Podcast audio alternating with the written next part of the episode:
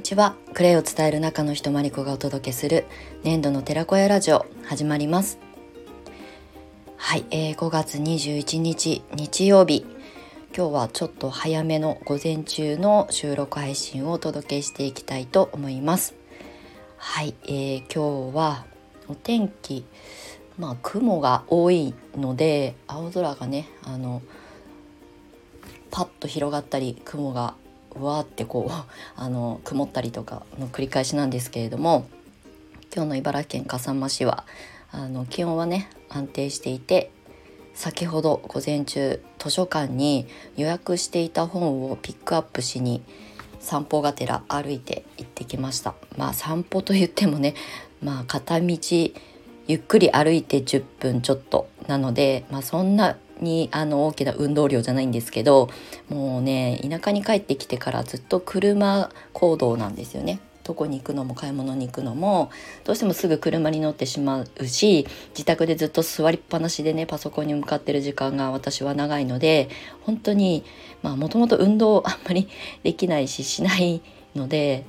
より一層ね運動不足を感じております。なので往復20分ちょっとの距離もああいい運動したっていう感じでね帰ってきました。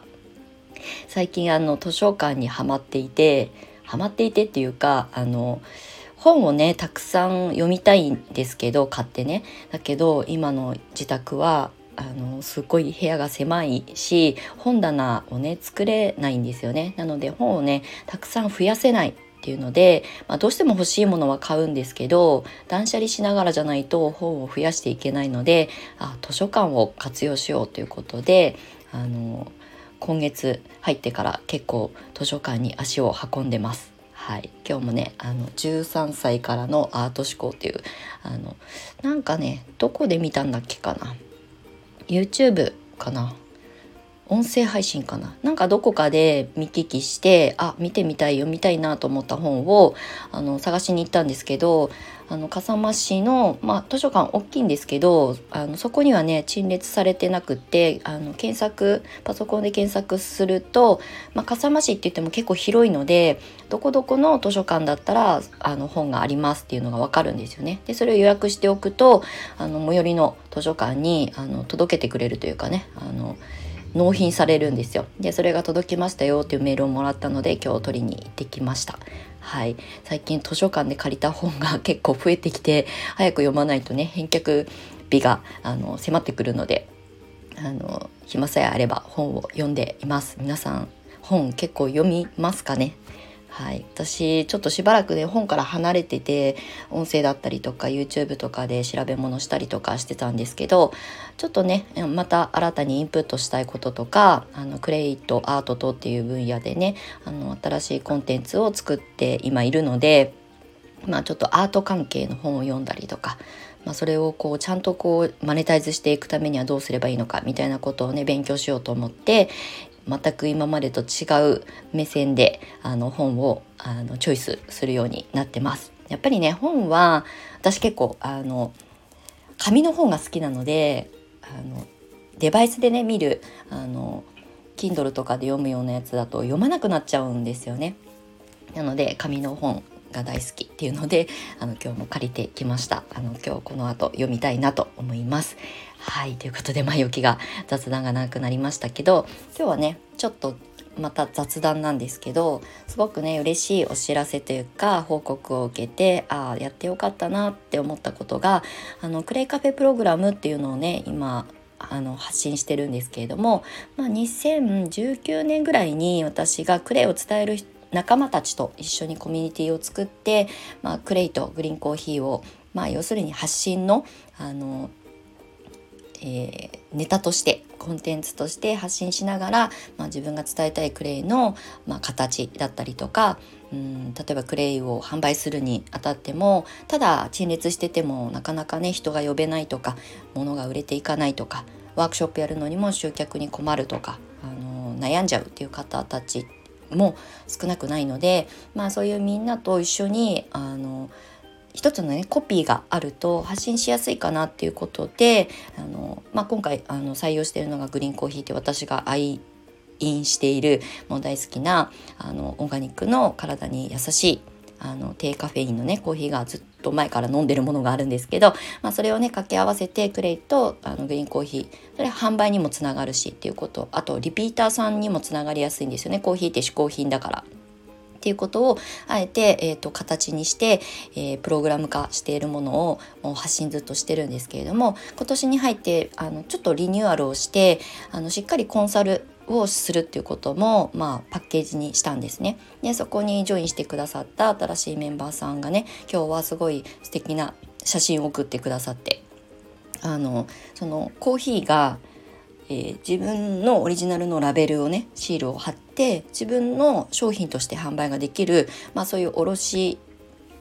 売りをあの私がこう、まあ、言ったら取りまとめをしながらあの進めてるんですけれどもそのパッケージのあのラベルが出来上がりましたっていうねあの写真を送ってくださったんですけどすっごい可愛くってあいいなっていう 私のセンスにはないあの可愛らしさとなんか優しさが伝わるあのラベルだったのでわあすごくいいじゃんいいじゃんっていうのでちょっとね盛り上がってでさっき、ね、あのメッセージの返信をさせてもらってたんですけれどもそのメッセージのあの文末にあのまあクレカフェに参加したことであの一歩踏み出せてここまで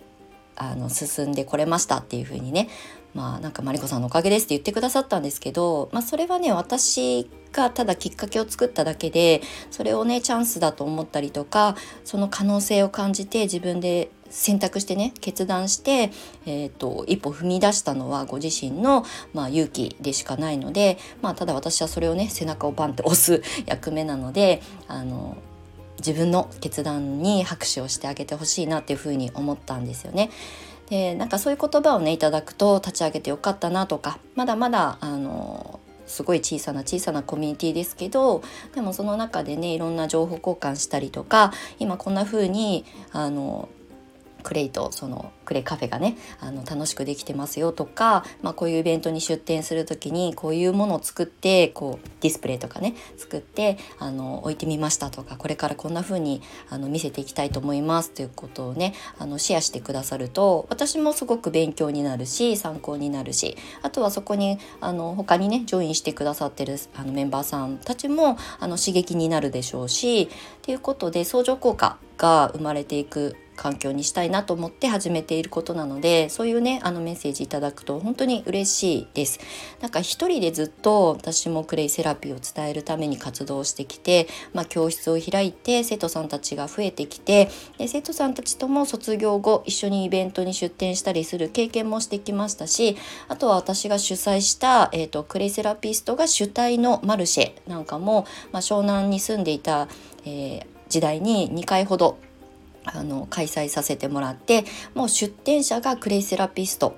まあそれ以外にねハーブだったりとかあとは、えーと、ロースイーツとかねそれ以外のあの出店をしてくださる私の友人とか、まあ、いろんなつながりで出店してあの協力してそのくださった方たちのおかげでそのマルシェが盛り上がったりとか。やっぱりねクレイだけだとね物足りなさがあるので食だったりとかあとは私のあのたっての願いであのオーガニックワインのブースをね作ってくださった方たちとあの盛り上げてねあの楽しんだ経験があるんですけれどもやっぱりねそういうことを一緒にやるっていうことも卒業生たちと一緒に巻き込んでやった経験があるんですが今はねあの、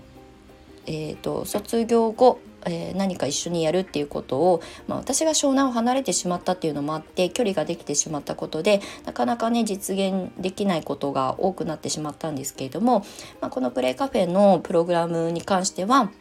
あのまあ、もちろんねどっかのタイミングでみんなで一緒に何かやろうよっていうことが、まあ、できるようになったらすごくいいなっていうのは、まあ、後々のあの目標なんですけどそれぞれの場所でねあのいろんな場所にみんなそれぞれ住んでるのでそれぞれの場所であの発信する時にクレイカフェっていうあのコピーがあると発信しやすいとかっていうふうに思ってもらえたらそれを採用していただいてあとは私がね あのお世話役じゃないですけどおせっかいなのでこうしたらいいんじゃないとかこういうふうにやったら私はうまくいったけどこういうふうにやったらうまくいかなかったよみたいなことなんかも全部あの明けすけにシェアしております。はいまあ、私がやってうまくいかなかったことは他の方がねやったらうまくいくこともあるのであの必ずしも全て失敗のあのものではないので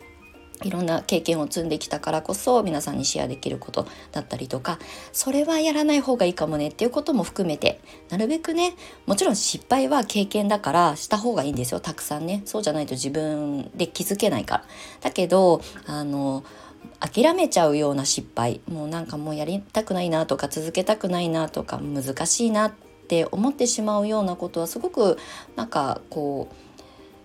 機会損失につながるので私はすごく嫌だなと思うので私が経験して私はいっぱい失敗してきたんですけどそれをねあのシェアすると事前にこう予防策とかねあの対策が練れるわけですよね。なのであのそういったことをあんまりこう皆さんにねあの参加してくださってるメンバーさんにはそういう思いをさせたくないなっていうのもあって私の失敗談をめちゃくちゃ話すんですけど、まあ、そういったあのコミュニティを作って、えー、今発信してます。でクレイカフェのプログラムはホームページの方にあの掲載してるんですけれども、まあ、クレイを伝える人の、まあ、コミュニティということで、えーと、今発信しています。なのでスタートアップしたばっかりの方とか今お勉強中の方でもあのご興味持っていただけたらいつでもジョインしていただけるので、まあ、私の、まあ、おせっかいなアドバイスでよろしければあのいつでもこうそのプログラムの中のメンバーさんにはシェアしていきますのであのぜひね一人であの始めたんだけどなかなかね先に進めるあの方法がわからないとか集客とか見せ方とかで困ってるみたいな方はねあのやっぱりね仲間がいることで安心感だったりとかあのやるぞっていうね気持ちにあのつながったりすることの方が大切だと思ってるので、まあ、それを継続した先にあの収益、まあ、要するに利益ですよねが得られるようになるので最初からねあの大きく稼ごうっていうのは難しいです。私も本当に最初苦労したし数年間本当にクレイだけであの、ね、生計を立てることは難しかったんですがでもやっぱり一人ずつちょっと少しずつね仲間が増えてきてくれたおかげで今があるので、まあ、そういったことをね私からあの次のあの世代というかね次にあのこれからねプレーを伝えたいっていう方たちのまあ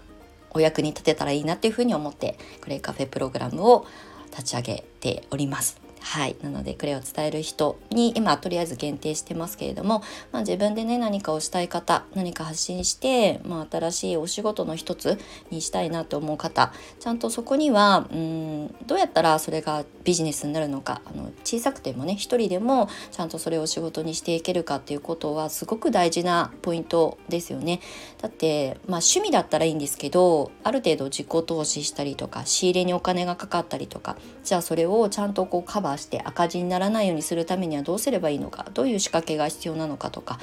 まあ、ブランディングなんかもそうですけどそういったことをねあのきちんと土台を整えた上で並行してねクレイの発信をしていかれる方がいいと思います。うん私もクレイのサロンを最初作った時はもうクレイパックのあの専門サロンだけを発信すればお客さん来てくれるよねっていう甘い考え方のもと始めたのでやっぱ1年足らずでね閉じることになってしまったですよね。まあ、それは失敗っていうふにまあくくるのかそれが経験で私はそこからビジネスのことをちゃんと勉強するようになったので、まあ、それがなかったら今